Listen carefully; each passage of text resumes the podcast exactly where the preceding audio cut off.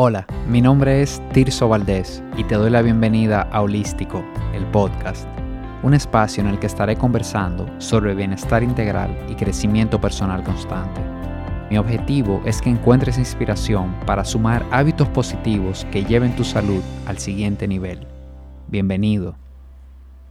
En el episodio de hoy quiero contarte un poco sobre cómo ha sido mi camino hacia crear propósito profesional ese pilar del bienestar en el que revisamos la relación que tenemos con eso a lo que dedicamos 8, 10, 12 horas al día y que sin duda terminará impactando muy directamente en nuestro estado de salud física y emocional.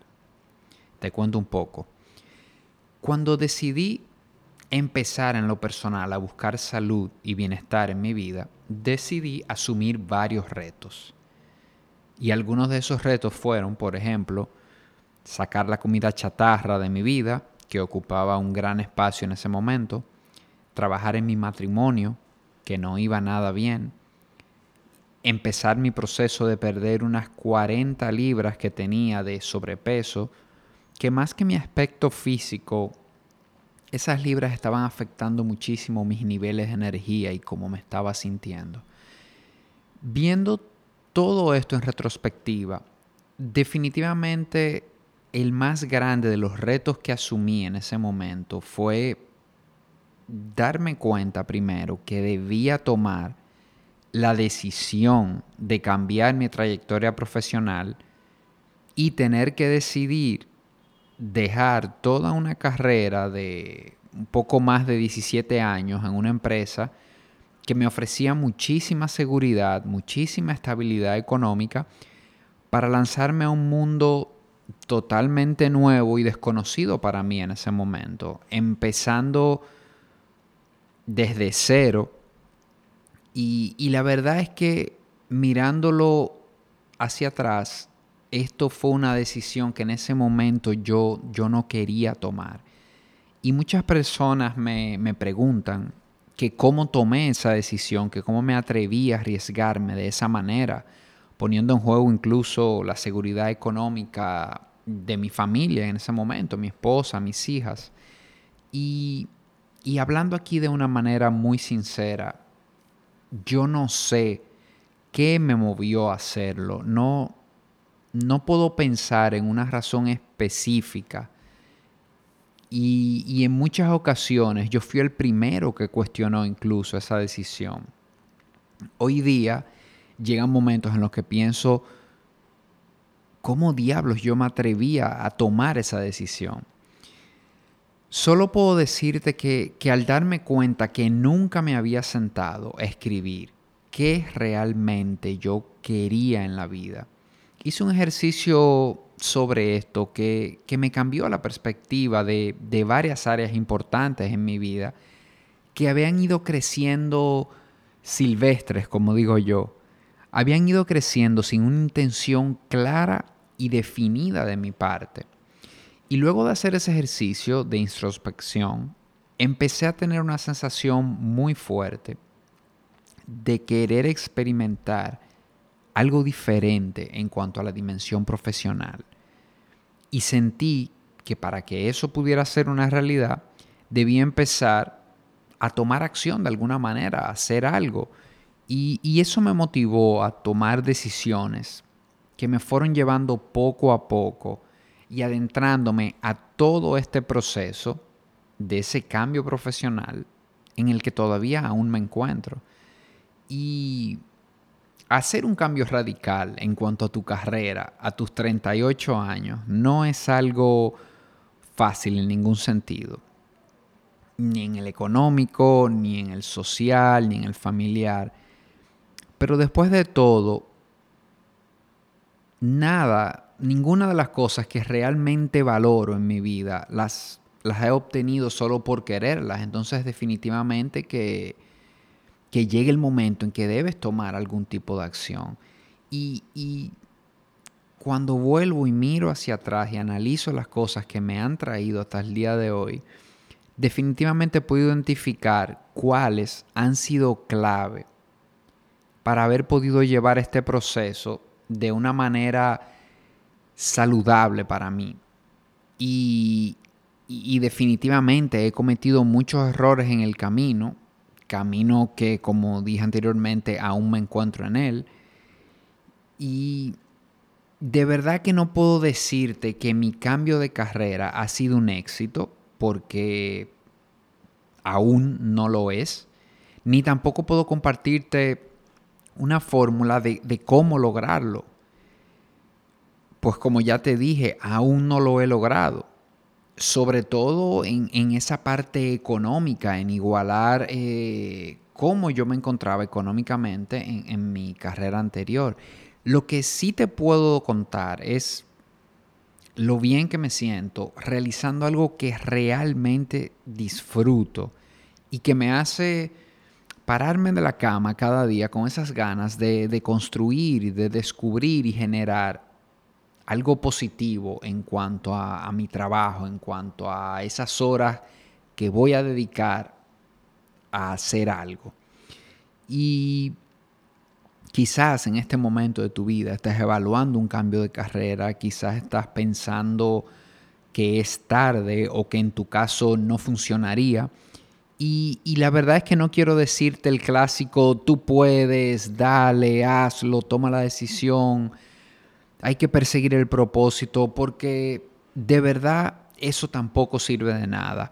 Lo que, lo que sí te quiero compartir son puntos que considero me han funcionado muchísimo en este proceso y me han permitido navegarlo manteniendo un estado de paz sobre todo y la buena relación con mis seres queridos. Entonces, aquí te van algunas de esas cosas que, que sí realmente me han funcionado en este cambio, en este cambio de carrera, en este reenfoque, diríamos, de mi vida profesional. Como primer punto te diría, involucra a las personas claves. Si esta es una decisión que, que tomaste o que estás tomando de un cambio de carrera, involucra solamente a las personas claves, no a todo el mundo. Eh, tu pareja, si, si, la tienes, si estás casado, es muy importante que esté, diríamos, al día en cuanto a, lo que estás pensando eh, sobre este cambio o algún amigo, algún familiar de mucha confianza. Y cuando digo no a todo el mundo, te lo digo por la razón de que muchas personas no lo van a entender. Eh, porque esos seres queridos que están a tu alrededor, lo que quieren es tu seguridad al final. Y, la verdad que esto es una decisión que, que cuando uno la, la, mira rápido, es una decisión arriesgada, es una decisión que quizás el que no está dentro de ti, que está sintiendo eso, que está sintiendo que quiere hacer ese cambio, no lo va a entender. Y por eso es bueno que, que en un inicio lo compartas con, con, con, personas de mucha confianza, con tu pareja, claro, para que esté clara en, cuanto a esta decisión que estás pensando tomar, incluso te ayude a, buscarle, a buscarle algunas vueltas. Entonces, como punto número dos diríamos, diseña una estrategia económica y no tiene que ser algo muy sofisticado, pero definitivamente esto es lo que te va a llevar a esto es lo que te va a permitir, diríamos, contar con, ese oxígeno suficiente para aguantar ese proceso inicial de todo proyecto. Y claro, para todo el mundo es diferente. En el caso mío, yo estaba haciendo un cambio muy, muy radical. Yo hice un cambio muy radical de, de profesión y yo tenía, tuve que empezar desde cero nuevamente. Entonces necesitaba ese colchón económico que me permitiera navegar esas aguas iniciales que de empezar a construir algo. Puede ser que en tu caso sencillamente quieras cambiar de trabajo, quieras buscar otro trabajo, quizás no haya que planificar tanto, la parte económica me refiero, pero si es un cambio a otra industria, a otro tipo de cosas, definitivamente que da mucha paz, mucha tranquilidad asegurarte unos meses de estabilidad económica. Otro punto importante es capacitarte, empezar a adquirir las nuevas herramientas que vas a, necesitar, si vas a hacer un, cambio muy diferente a lo que haces o quieres experimentar otras ramas o otras cosas dentro de esa carrera que ya realizas, es necesario que te capacites. Y, y, es muy importante también entender, saber que esa capacitación, todos estos pasos pueden empezar en paralelo con tu trabajo. No, no necesitamos abandonar nuestro, nuestro trabajo, lanzarnos al, al vacío completamente, sino que muchas de estas cosas, esa preparación, diríamos, puede empezar en paralelo.